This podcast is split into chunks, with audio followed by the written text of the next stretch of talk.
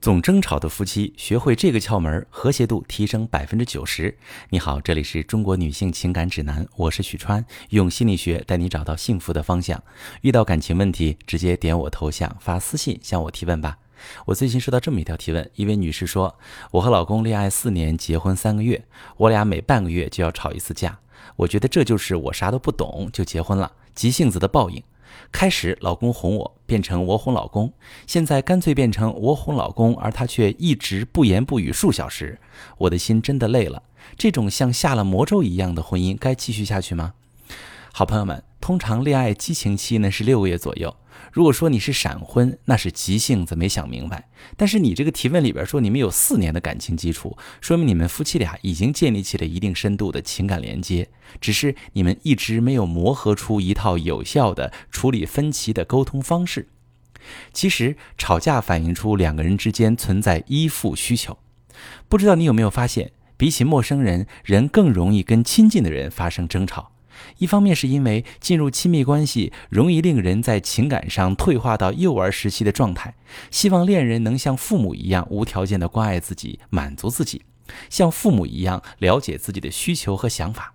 一旦失望，就会产生愤怒的情绪，向恋人发起语言攻击。那另一方面就是人更在乎亲近的人对自己的看法，也更需要得到亲近的人对自己的认同。跟伴侣争吵，实际上也是向对方表达需求和期待，以及向对方争取认同的一种比较激烈的方式。那你在描述当中没有说你们因为什么事情吵架？根据我的经验，这样的提问者通常和伴侣没有特定的矛盾，而是日常中的一些鸡毛蒜皮，常常触发两个人打嘴仗。比如，我都做饭了，你就不知道把碗刷了吗？用完的东西放回原处，对你来说就那么难吗？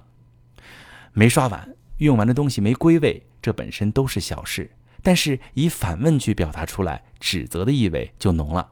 大多数人都特别不爱听，开始没好气的回怼：“我过会儿还不行吗？催什么催？你总说过会儿，我要是不说你，你能把脏碗堆到明天？这是头一次吗？你这个人就是懒。”这个时候，两个人已经完全进入了对立状态，接下来就可能会越吵越凶，甚至开始互相人身攻击，翻旧账。吵到最后，很可能两个人都忘了最初是因为什么吵起来。其实人跟人之间的交流中，事实只占百分之三十，剩下的都是情绪。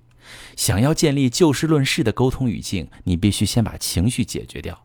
我拿上面那个简单的例子来说，我们能得到三个避免陷入情绪的经验。第一个经验，不要使用反问句。如果你明知道答案，就不要反问对方。反问不但达不到让对方承认错误的效果，还会激发对方进行防御性反击。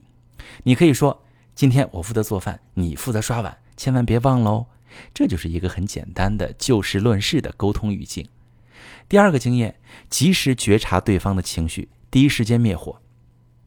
当你的情绪使用反问句时，提醒自己保持觉察，透过对方的情绪直接回应对方的需求。你可以说。你做饭辛苦了，我会刷碗的。我回复完这个邮件，我就去。这就回归到了事情本身上，而不会在情绪上继续发酵。第三个经验，绝不升高战场。升高战场就是咱们俗说的翻旧账。为了吵赢，把过去已经解决过的问题翻出来，证明自己的论点，甚至翻出毫不相干的事儿，就为了证明对方比自己恶劣。比如对方这次没洗碗，就说这次。别说上次他也没洗，更别说他曾之前还没冲马桶，不然本来他十分钟之后刷完碗，你们就可以一起愉快的看电视剧了。结果互相攻击俩小时。另外你说你俩吵完架哄对方，开始是老公哄你，后来是哄老公，现在你哄他也不好使了。哄其实解决的就是情绪，这种方式解决不了事情本身。任何冲突最终还是要回归到解决事情本身上。更重要的是建立有效的沟通模式，避免一次又一次的引爆情绪。有效的沟通包含一个很重要的步骤，就是明确说出你想怎么样，你要怎么样。沟通升级成争吵，往往是因为一方提出问题，却没提出自己想要怎么解决这个问题，而是等对方觉悟。比如你觉得老公最近忽略你了，你可以说：“老公，你最近陪我太少，周末抽一天时间跟我去爬山吧。”这就是提出问题，同时给出解决意见的沟通模式。老公能立刻知道你需要他怎么做。如果他不能满足你的要求，他会提出自己的方案，两个人就事情本身去谈，最后达成一个共识。但如果你说，老公，你最近陪我太少，在你心里啥事儿都比我重要，那这就是提出问题，但没有明确的说出需求。老公很容易开始辩解自己有多忙，解释他没有觉得你不重要，然后你觉得他狡辩，然后两个人陷入情绪，最后吵起来，事情也没解决。我说这些沟通小窍门，大家可以先试试。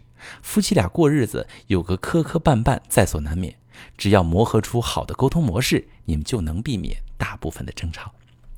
生活中吵架挺常见的，如果说你经常跟你伴侣吵架，已经导致严重的问题，也可以发私信详细跟我说说，我来帮你详细分析。我是许川，如果你正在经历感情问题、婚姻危机，可以点我的头像，把你的问题发私信告诉我，我来帮你解决。如果你的朋友有感情问题、婚姻危机，把我的节目发给他，我们一起帮助他。喜欢我的节目就订阅我、关注我，我们一起做更好的自己。